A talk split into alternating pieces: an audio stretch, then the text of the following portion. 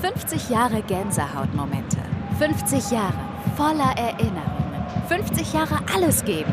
50 Jahre das schönste Stadion der Welt. Schwarz-gelbe Geschichten. Präsentiert von Signal Iduna. Signal Iduna.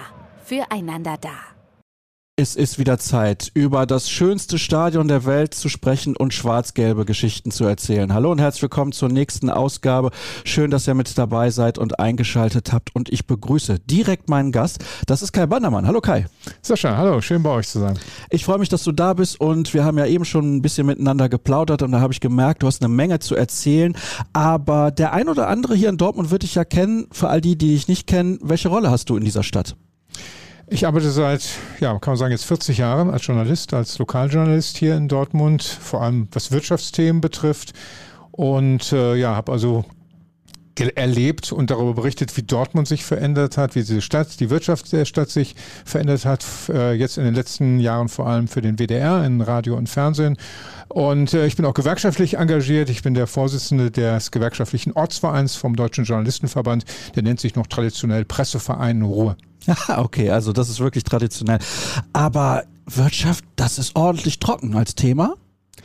Dachte ich auch, aber wenn man Wirtschaft definiert als, das heißt alles, was mit Geld verdienen und Geld ausgeben zu tun hat, dann sind da eine Menge äh, Sachen dabei. Das ist der Arbeitsmarkt, das ist Wohnen, das ist Gastronomie, äh, das ist Umwelt, das ist Energie, Klimawandel, Firmen machen zu, Hirsch ganz brutal schlimmes Thema. Ähm, aber Firmen machen auch auf, junge Start-ups, Zwei-Mann-Firmen, die jetzt äh, 10.000 Mitarbeiter haben und großer Sponsor von Borussia Dortmund sind. All das passiert hier in Dortmund und das begleiten zu dürfen, ist eine tolle Sache. Schönst, schönster Job der Welt, finde ich. Und man sieht es ja auch, du bist Borussia durch und durch mit Schal mhm. und gelbem T-Shirt. Also von daher bei uns in der Sendung hier genau richtig. Und wir erzählen ja die Geschichten, die Uwe Schädelbauer in seinen Büchern erzählt hat, größtenteils. Und da gibt es auch eine Geschichte von dir, die heißt Nie mehr Göttingen 05. Also der eine oder andere wird natürlich wissen, wo Göttingen liegt, klar, aber Göttingen 05 ist ich glaube tendenziell eher den älteren Fußballfans ein Begriff. Das war damals ein Zweitligist und du warst eigentlich, das habe ich in dieser Geschichte gelesen, habe ich gedacht, das kann doch nicht sein, eigentlich eher zunächst mal für die andere Borussia. Wie kam das denn bitte? Ja, es liegt daran, dass ich zwar quasi am Borsigplatz geboren bin, also eigentlich im Knappi, aber wir haben damals in der Tiefestraße am Borsigplatz gewonnen. Mein Vater war Hüschianer, Hüsch Wohnungsbau. Aber eins hat er nicht. Also er war nicht gelb-schwarz infiziert.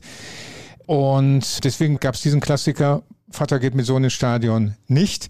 Und ich habe dann mal so geguckt, wer spielt denn schön Fußball? Ich selbst habe in, in Derne bei Viktoria äh, gespielt.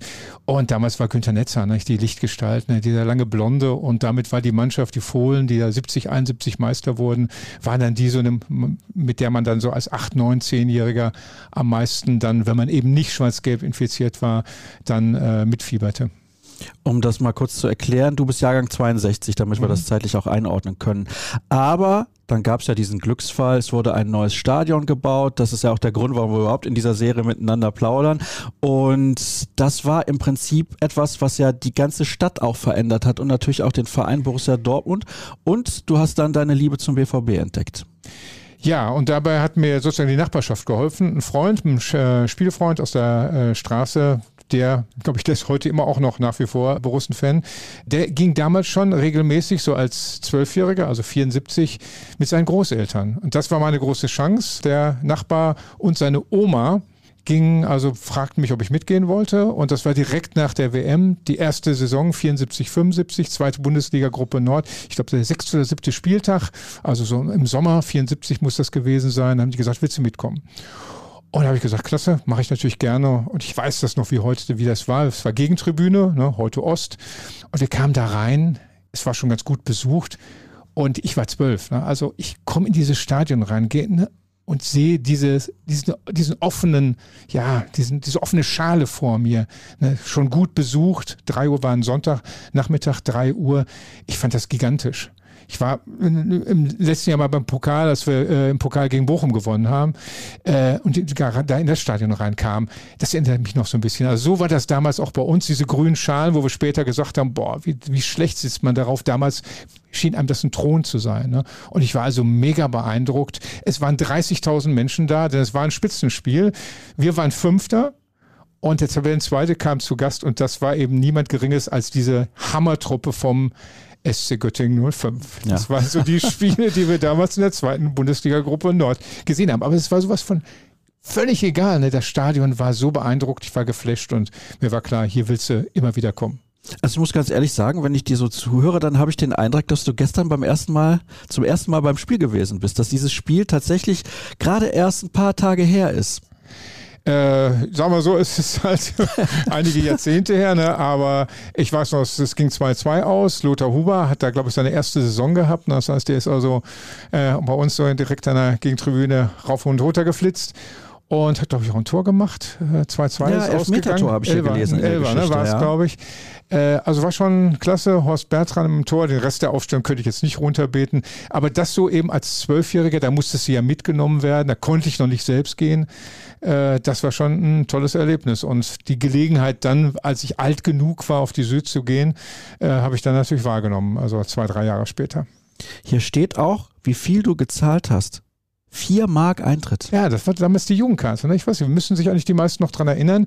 Äh, Jugendkarten gab es nicht im Vorverkauf, äh, sondern die wurden ab, ich glaube, ab 1 Uhr wenn halb vier Spiel war, wurden die ab 1 Uhr verkauft. Für Nord und für Süd meines Wissens. Süd war natürlich beliebter. Und dann war immer so das Spekulieren. Ne? Wie viel Uhr geht man hin? Gehst du so zwei, drei Stunden vor, stehst du dich eine Schlange? Oder ist der Gegner vielleicht so, dass nicht so viele Jugendliche kommen und du kannst irgendwie so auf den letzten Drücker kommen? Aber das war immer, immer so unser, äh, der, der, das, die Herausforderung, dass wir gucken, wie müssen wir hingehen und an diesen wenigen Verkaufsständen, die es da gab, diese kleinen Häuschen, uns anzustellen für eine Vier-Marks-Karte. Wir wollten natürlich auf die Süd, Block 14, muss ich sagen, 12 und 13 äh, waren wir dann doch ein bisschen zu heftig. Da waren dann schon ein bisschen erwachsenere, größere, kräftigere, da war ein bisschen zu viel los. Also wir standen dann auf 14 mit einer Jugendkarte für 4 Mark. Das ist aber nicht der wahre Grund. Hier steht nämlich, außerdem nee. waren da mehr Mädels. Ah, das, das ist jetzt vielleicht nicht ganz so. Aber klar, ja, das war ein bisschen, ein bisschen gemischter da. Ne? Es gab zwar noch keine Ultras in dem Sinne damals, aber es gab Fanclubs und äh, da flogen schon ganz schön Bierbecher. Äh, ne? Und äh, das war dann so mit 15, 16 noch nicht so ganz mein Ding es hat dich dann ja eigentlich sofort richtig gepackt, das schwarz-gelbe Fieber, kann man schon so sagen. Mhm. Und wie schnell hattest du denn dann eigentlich die Dauerkarte? Oder musstest du erstmal noch ein paar Jahre anstehen und in dieser Schlange da bei den Häuschen und zu gucken, dass du irgendwie noch eine Jugendkarte bekommst? Ja, das äh, habe ich dann schon versucht, so lange wie möglich zu, aufrechtzuerhalten, nicht? weil es einfach günstiger war. Eine 4 Mark, ich weiß nicht, ob die dann hinterher 5 gekostet, kann ich mich jetzt nicht erinnern. Das war so für mich so, die 4 sind für mich in Erinnerung geblieben. Äh, ich muss zugeben, ich habe dann irgendwann mal so einen gewissen Break gehabt, weil ich zwar fast mein ganzes Leben in Dortmund verbracht habe, aber die Bundeswehrzeit, das gab gab es zu meiner Zeit noch Bundeswehr, eine W15 oder äh, etwas ähnliches. Äh, das war für mich so eine Unterbrechung. Äh, und ähm, da habe ich dann so ein bisschen, da bin ich eher so Fernbetrachter geworden und äh, dann vor allem in den kommenden Jahren dann beruflich viel mit Borussia jetzt beschäftigt kein Sportjournalist, aber eben auch Wirtschaftsjournalisten äh, haben viel, ja, viel mit dem Unternehmen, mit dem Phänomen Borussia zu tun gehabt. Hast du es denn dann sehr vermisst? Während ähm, der Bundeswehrzeit? Ähm, ich habe es schon, ja, aber man kann es ja noch verfolgen, ne? also mit den entsprechenden Medien, die zwar noch nicht so weit waren wie heute. Äh, aber klar, aber ich habe natürlich vor allem dann so in der Ferne die schwarz-gelben äh, äh, Farben und äh, vor allem die Ruhrgebietsmentalität und Identität dann versucht hochzuhalten, bei denen, die man da trifft. Und die kommen ja dann manchmal aus Süddeutschland. Ne? Ja, aber die kann man ja dann auch in die richtige Richtung lenken. Man kann sie zumindest versuchen zu überzeugen. Ja. ja, genau. Aber das ist ja nicht das Einzige, was hier in dem Buch auch steht, weil das Ganze hat sich ja dann auch ein bisschen entwickelt. Du hast da auch Freunde kennengelernt und ein Name, der hier auf jeden Fall auch noch zu lesen ist, ist dein Freund Knut. Vielleicht kannst du da auch noch ein bisschen was zu sagen. Knut ist äh, in der Tat aus dieser Zeit noch aus der Jugendzeit. Äh, mit ihm bin ich, äh, wir wohnten zusammen in Scharnost, äh, immer hingefahren, ist mit der Bahn. Und Knut war so ein bisschen, sagen wir mal, straighter als ich und ein bisschen ehrgeiziger. Der hat also schon versucht, schnell viel äh, Geld als Schüler zu verdienen und er wollte mit 18 einen Führerschein haben und ein Auto haben. Und äh, obwohl aus Scharnost ja die, die U42 direkt da, hatte man da hinfuhr, Knut bestand darauf, ich habe jetzt ein Auto und wir fahren auch mit dem Stadion, zum Stadion mit dem Auto.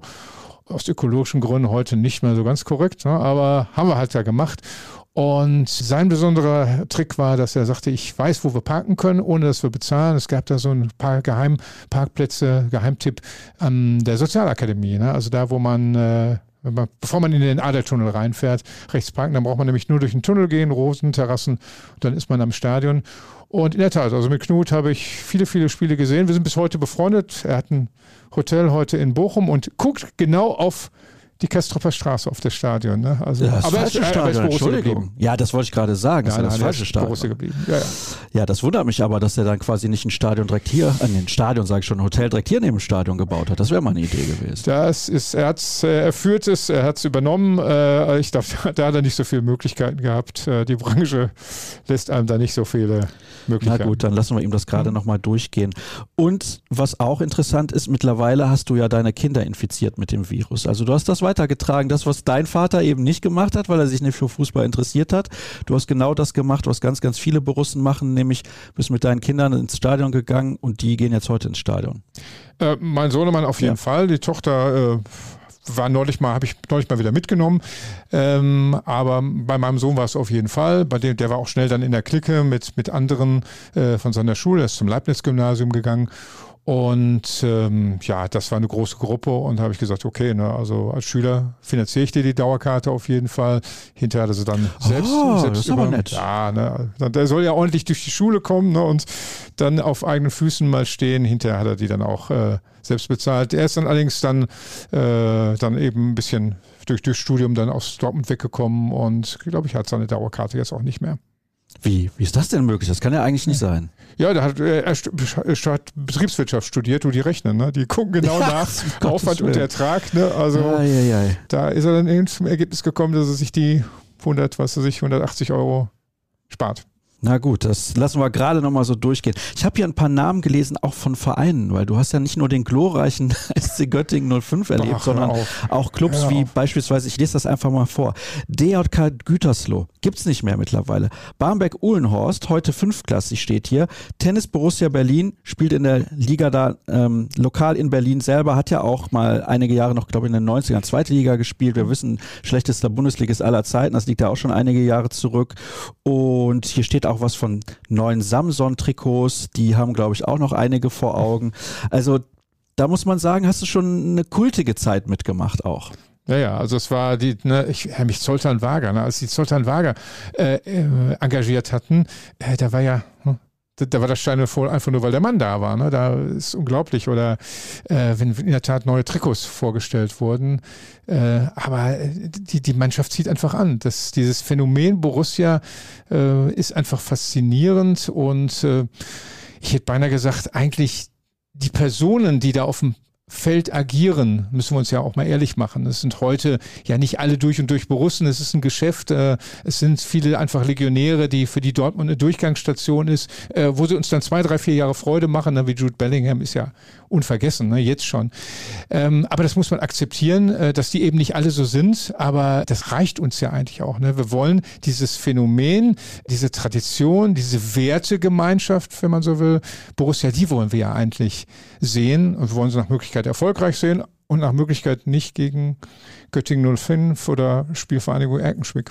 Ja, das hat sich ja Gott sei Dank mittlerweile geändert. Also schade, dass die Vereine von der Landkarte, Landkarte mehr oder weniger verschwunden sind. Ne? Mhm. Aber trotzdem, ich finde es super, dass, dass man solche Erinnerungen hat und das sind ja auch ganz spezielle Zeiten gewesen. Du hast ja eben auch gesagt, damals zweite Liga Nord. Okay, man ist dann irgendwann auch wieder aufgestiegen und zuletzt war ja auch Lothar Huber hier zu Gast, zusammen mit Marcel Raducano. Der hat ja dann auch ein bisschen aus dieser Zeit erzählt und er hat gesagt, für ihn war klar, als Borussia Dortmund angerufen hat, da musste ich dahin aus Kaiserslautern. Das war mir egal. Borussia Dortmund und und so weiter. Das war, das war eine große Nummer, obwohl er dann in die zweite Liga gegangen ist. Also da merkt man mal, welche spezielle Bedeutung das hat. Und ich glaube, das ist auch, ja, das ist so ein Punkt, wo man, wo man auch merkt, wenn man auch in Dortmund ist, wie sehr die Stadt Dortmund diesen Verein auch lebt.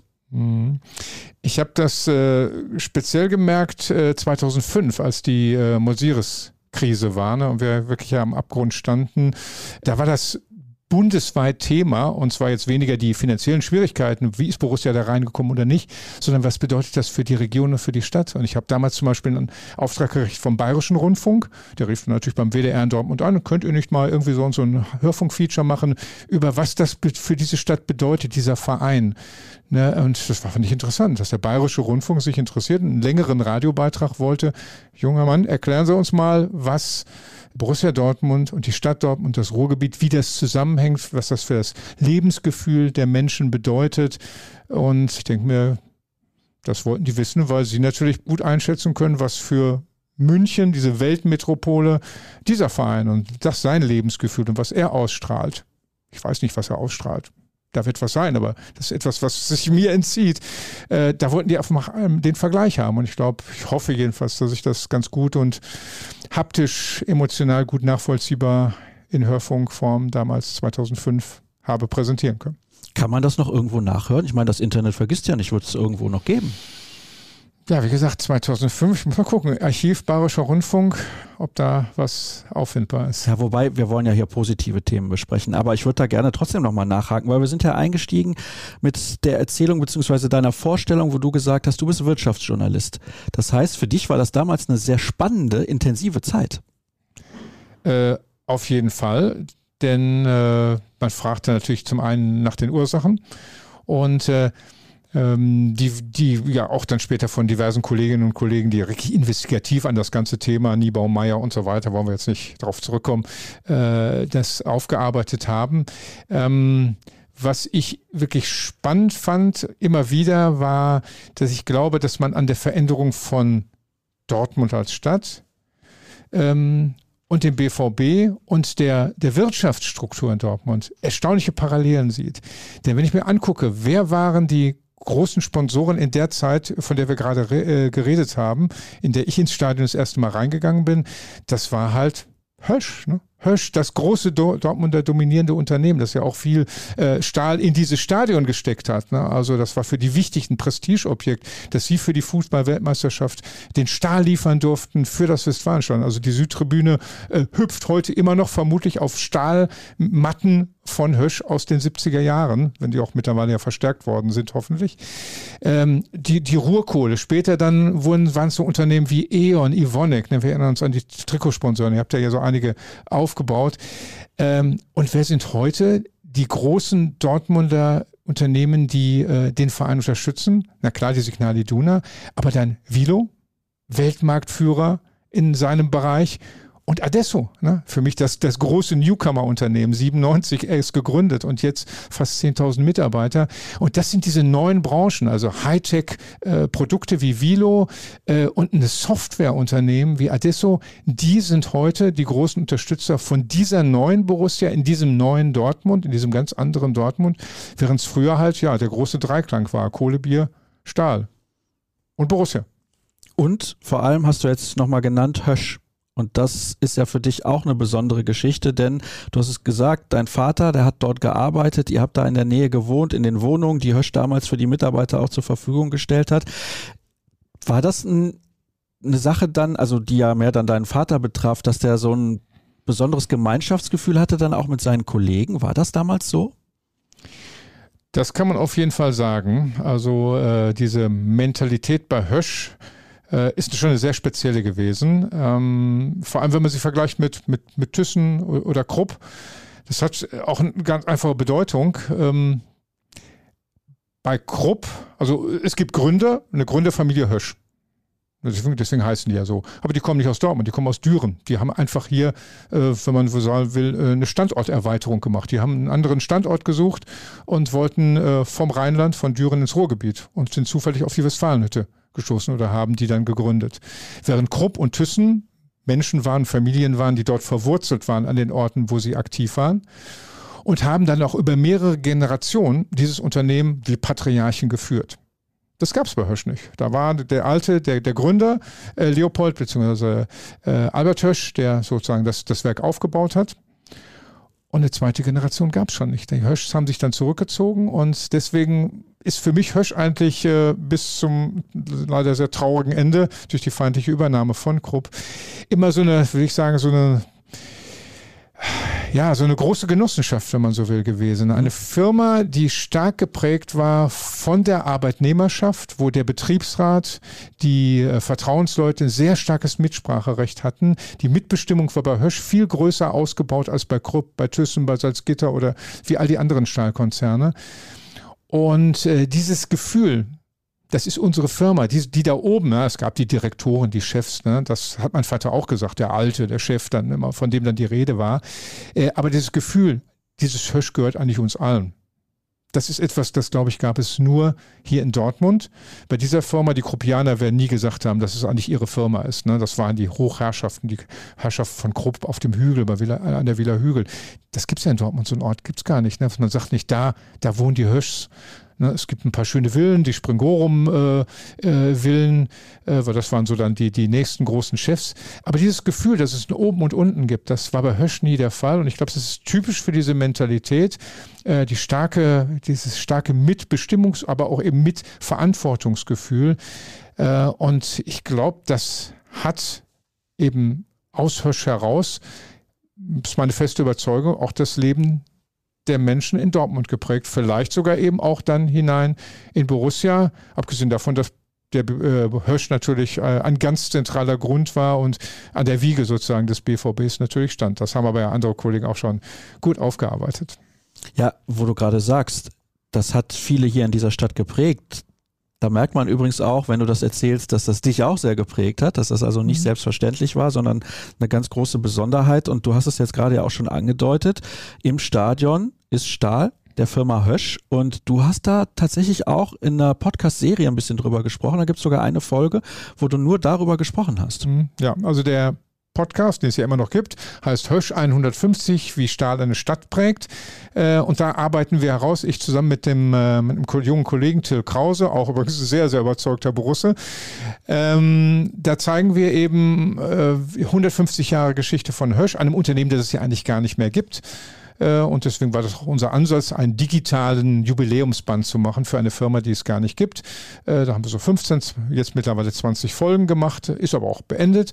Und eine Folge in der Tat sagt, äh, wir haben die Verbindung zwischen Borussia und dem BVB gemacht. Franz Jacobi war ein Höschianer, hat den Verein gegründet. Trainingsplatz war die, äh, die wilde Wiese, die weiße Wiese, äh, Entschuldigung, da in der Nähe vom Borsigplatz. Der BVB ist öfter finanziell von Borussia, äh, von Hösch unterstützt worden. Also in den Zeiten, in den 60er und 70er Jahren, als das finanziell nicht ganz so gut lief. Äh, da gab es also enge äh, personelle Verbindungen. Und ja, als dann eben es soweit war, als dieses Stadion gebaut war, dann war es für Hösch natürlich völlig klar, dass sie das als, als Marketingmaßnahme gesagt haben. Wir haben es ganz groß beworben, eine ganzseitige Anzeige gibt es äh, in der Stadionzeitung zur Eröffnung. Äh, also wirklich eine ganzseitige Anzeige von Hösch, wo sie sagen, dieses Stadion ist gebaut mit Stahl, mit Stahl von Hösch ich weiß nicht, für die Ewigkeit. Und äh, die Bandenwerbung erinnern wir uns ja auch, Hösch, ein Name für Stahl, das war in dieser Zeit äh, selbstverständlich. Also da gibt es eine Menge Verbindungen. Ich habe mit Reinhard Raubal damals auch äh, über das Thema ausführlich gesprochen, der auch immer wieder betont, dass äh, äh, sich dann der BVB wiederum äh, mit, mit Hösch, als die feindliche Übernahme war, zum Beispiel solidarisiert hat. Es gab dann, glaube ich, eine Ansprache zum Beispiel im Stadion, als diese feindliche Übernahme von, von Krupp war. Also diese starke Verbindung, was er sagen wollte, weil wir haben das zurückgegeben. Wir wissen, dass Hösch dem BVB auf die Straße, auf die Schiene gesetzt hat, oft geholfen hat. Und als es dann Hösch schlecht ging, nämlich das Unternehmen vor dem Ausstand, ähm, da haben wir versucht, als BVB zurückzugeben und uns solidarisch erklärt. Meinte, war eben eine, eine, große Geste und eben dem Verein auch wichtig wegen dieser engen Verbindung. Und das haben wir in der Folge 4, Hösch 150, wie Stadt prägt, äh, haben wir das, der Till Krause und ich, äh, ja, sehr ausführlich ausgearbeitet.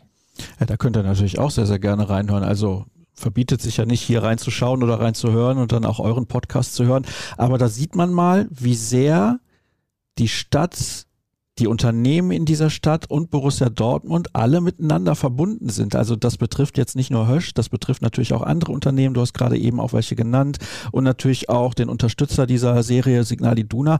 Aber das ist, glaube ich, in Dortmund gefühlt zumindest für mich so ausgeprägt wie in keiner anderen Stadt in Deutschland.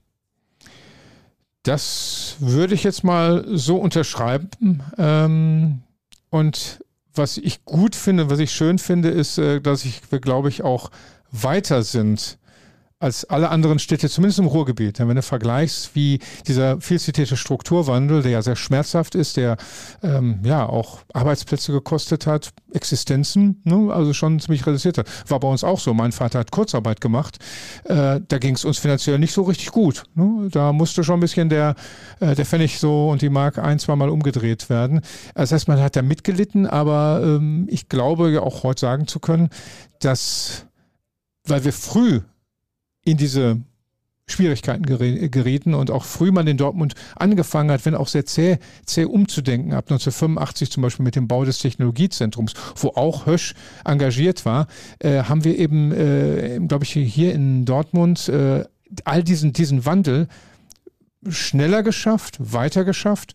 Äh, und von den Arbeitsplätzen sind wir eigentlich von der Zahl her, glaube ich, gibt es heute mehr Menschen, die in Dortmund beschäftigt sind, bei gleicher Einwohnerzahl, als das zu, zu diesen Zeiten war. Also wir sind da weiter. Ich glaube, die Bochumer, die Essener, die Duisburger, äh, die sind nicht nur fußballmäßig, gucken die uns irgendwie äh, ja, hinterher so ne, aus anderen Ligen oder die Bochumer aus anderen Regionen der Tabelle, sondern ich glaube auch, dass wir äh, bei allem misslichen Ding und immer noch äh, schmerzlich hohe Arbeitslosenzahl diesen Strukturwandel, äh, die Zeit also nach Hösch mit den neuen Playern, äh, wie eben so eine Signal Iduna, äh, wie Velo oder wie Adesso, äh, das haben wir ganz gut bewältigt. Da beneiden uns, glaube ich, ganz viele drum. Das habe ich gerade richtig mitbekommen. Ne? Diese verbotene Stadt hast du nicht genannt. Stimmt, die, die, die, die haben noch, noch viel schlimmere und höhere Arbeitslosigkeit. In der Tat, ich glaube, die äh, laufen auch ziemlich hinterher, was den Strukturwandel betrifft. Äh, also Dortmund und sportlich nicht, auch. Sportlich, äh, ja, das wollte ich auch meinen. Brauchen wir die erstmal nicht so bald. Ne? ja, ja, gut, dass du die Aussage getroffen hast. aber wie war eigentlich, und dann kommen wir so langsam aber sicher auch zum Ende unseres Gespräches, wie war eigentlich damals die Rivalität? Wie hat man die wahrgenommen zwischen Borussia Dortmund und Schalke 04 als Jugendlicher mitten in der Pubertät? Pubertät? Also da muss ich jetzt ehrlich sein, ich glaube, äh, das war nicht so stark ausgeprägt wie heute. Also ich glaube, ähm, das war ja auch die Zeit, wo man Wechsel, Mannschaftswechsel, glaube ich, noch nicht so stark thematisiert wurden in den Medien. Was ich gut bei, bei nehmen wir mal Abramczyk, okay, der ist von, von Schalke zu uns gewechselt und dann später, glaube ich, hat er mal noch, noch kurz mal wieder in Schalke gespielt. Äh, aber so andere Sachen, äh, andere Spieler, ich glaube, das kam erst später, ist mir das richtig deutlich geworden. Für mich der größte Schock da war, glaube ich, Andi Möller. Ne? Als ich das hörte, glaube ja. ich, den Wagen gewaschen und dann höre ich da irgendwie in Nachrichten äh, bei, ich weiß nicht, vielleicht war es 91,2, glaube ich, vielleicht nicht mal ist der WDR, Andi Möller geht zu Schalke. Ähm, dachte ich, ja, wäre ein Witz, ne? Ähm, also so, solche Sachen, ähm, glaube ich, die sind heute stärker ausgeprägt. Und äh, ich muss, um, um ehrlich zu sagen, auch äh, sagen, ich kenne viele Leute, äh, Freunde, Dauerkarteninhaber, die sagen, zum Schalke, zum Derby, zum Revierderby gehen sie nicht hin, weil sie sagen, da ist die Stimmung ihnen so feindselig, dass sie sagen, das ist schon nicht mehr schön. Äh, das würde ich jetzt so nicht ganz so sehen. Aber äh, fand ich bemerkenswert, dass sie sagen, also äh, die Rivalität ist gut, aber was da so im Stadion abgeht, äh, was da so, ja, so, so rumflirrt und schwebt, äh, das ist nur so ein bisschen drüber. Ähm, ja, hat mich so ein bisschen nachdenklich gemacht. Äh, aber als, als Jugendlicher damals äh, ist mir das so deutlich äh, nicht, nicht bewusst gewesen. Haben die eigentlich damals in der Bundesliga gespielt? Ich meine, sie hatten in der Bundesliga Ehrlich? gespielt, ja. Okay. Ich weiß nur, dass sie jetzt nicht mehr in der Bundesliga spielen. Und das ist nicht in der ersten. Ja, ja, nicht in der ersten, das ist wohl wahr. Aber mal gucken, ob sie irgendwann wieder zurückkommen. Das ist ja, glaube ich, eine längere Geschichte. Könnte mir vorstellen, dass sie sich so ein bisschen zu einer Fahrstuhlmannschaft entwickeln. Das kann uns als Borussen ja eigentlich egal sein. Auf jeden Fall. Ja. Aber, was du auch gerade ja nochmal gesagt hast, ist, diese spezielle Atmosphäre, die man eben in diesem Stadion spürt, auf ganz unterschiedliche Art und Weisen. Du hast sie gespürt, als du damals als Zwölfjähriger das erste Mal im Stadion gewesen bist, noch ohne den Oberrang, noch ohne die geschlossenen Ecken. Also das war natürlich noch was ganz anderes, als das heute der Fall ist. Heute mit gefühlt doppelt so viel Zuschauern ungefähr und nochmal einer, einer größeren Enge, würde ich jetzt einfach mal sagen, weil das ist was, das kann ich nicht mehr beurteilen, aber du kannst das beurteilen. Äh, ja, also äh, die, die Enge ist auf jeden Fall da, die, die Nähe. Nicht? Also äh, ich sitze jetzt auf, auf 87 im Moment. Äh, trotzdem irgendwie bist du, hast schon das Gefühl, dass du ziemlich dicht dran bist. Und äh, äh, damals zum Beispiel 74 haben wir natürlich nicht You Never Walk Alone gesungen, also solche Sachen oder diese Videos, die abgespielt werden am Anfang mit, mit Adi Preisler, seinem legendären Spruch. Also diese, diese Stimmung, die da aufgebracht wird, Nobby Dickel, ne, das gab es alles damals nicht. Das war schon ein bisschen schnöd. Es gab ein Stadion Stadionsprecher, der hat auch nicht mehr nach Herrn Pieper gerufen bei den internationalen Spielen. Also das war alles noch ein bisschen ruhiger. Äh, das ist heute wirklich viel dichter, viel aufgeladener, viel packender. Äh, von daher, also ähm, will ich da, glaube ich, heute so wenig wie möglich verpassen an Spielen. Das kann ich verstehen und jetzt muss ich gerade noch mal nach dem Wort suchen. Das musst du uns zum Abschluss auch noch mal erklären. Das hat zu tun mit der Westtribüne. Wo ist es denn jetzt? Möchtest du es ah, selber du erzählen? spielst auf eine Situation an, als ich äh, öftermals zu Spielen eingeladen wurde von Unternehmen, also auf die äh, Westtribüne mit Catering und so weiter. Und es war, glaube ich, ein internationales Spiel. Wir hatten gewonnen. Ich ging dann nach Hause. Ich kann ja zu Fuß nach Hause gehen, äh, weil ich in Stadionnähe wohne und gehe dann diesen Weg, der ja am Westfalenstadion heißt, zurück also Richtung Mercedes, Richtung äh, Wittekindstraße. Ich hatte einen schönen langen Mantel an, hat bestimmt so einen Schal wie diesen gehabt, aber eben so im Westtribünen-Outfit. Und ich gehe so vor mich hin und äh, gehe auch ein bisschen schneller, höre, wie im Hintergrund schon eine grölende Menge ist ne, und äh, jubelt und singt.